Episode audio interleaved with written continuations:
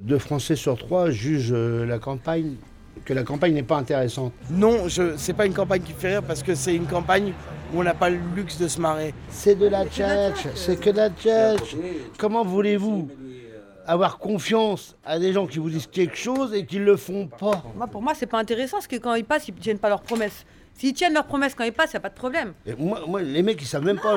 Ils savent, non, non, mais ils savent même pas le prix d'une baguette, ils savent même pas le prix d'un d'un ticket de métro. Les Français, les Français, ils s'intéressent pas à la politique. comme nous, toi. Oui, mais 20 ans pourquoi, pourquoi, pourquoi, pourquoi? Parce que Que ce soit de la viande halal ou normale, on s'en bat. On s'en bat complètement. Du moment que c'est chacun mange ce qu'il veut. Mais pourquoi on fait une question ça juste avant les élections? C'est complètement inadmissible. Celui qui m'a vu manger halal, il mange halal. Celui qui m'a vu manger français, il mange français. Moi, je prends la salaire, le charolais, la limousine. Si l'autre, il veut machin. Et oui. Tout est compliqué et ça se mord tellement la queue que qu'on sait plus quoi faire en fait. La politique. La politique, c'est. C'est l'argent.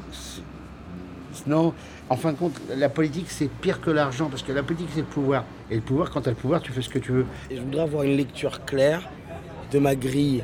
Et aujourd'hui, les gens de gauche vivent comme des gens de droite. Les gens de droite se vendent pour les gens, des gens de gauche. Et à un moment donné, ça pète. Et ça va péter.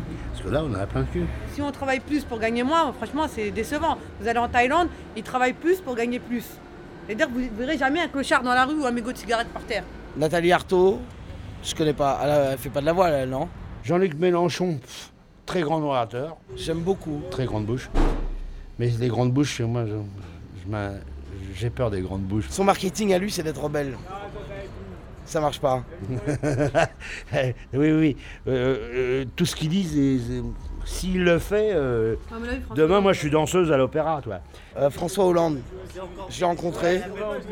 C'est un gentil garçon. Il a pas les reins de faire ce qu'il a envie de faire. Voilà ce que je pense. Ouais, bah, joli. Ouais, Caresse, c'est une magistrate qui a fait l'écologie. On, on peut pas tout faire dans la vie. Nicolas Sarkozy. Étonnamment, je suis plutôt de gauche. Grosso modo, il a plus recruté de Noirs et d'Arabes que la gauche l'a jamais fait.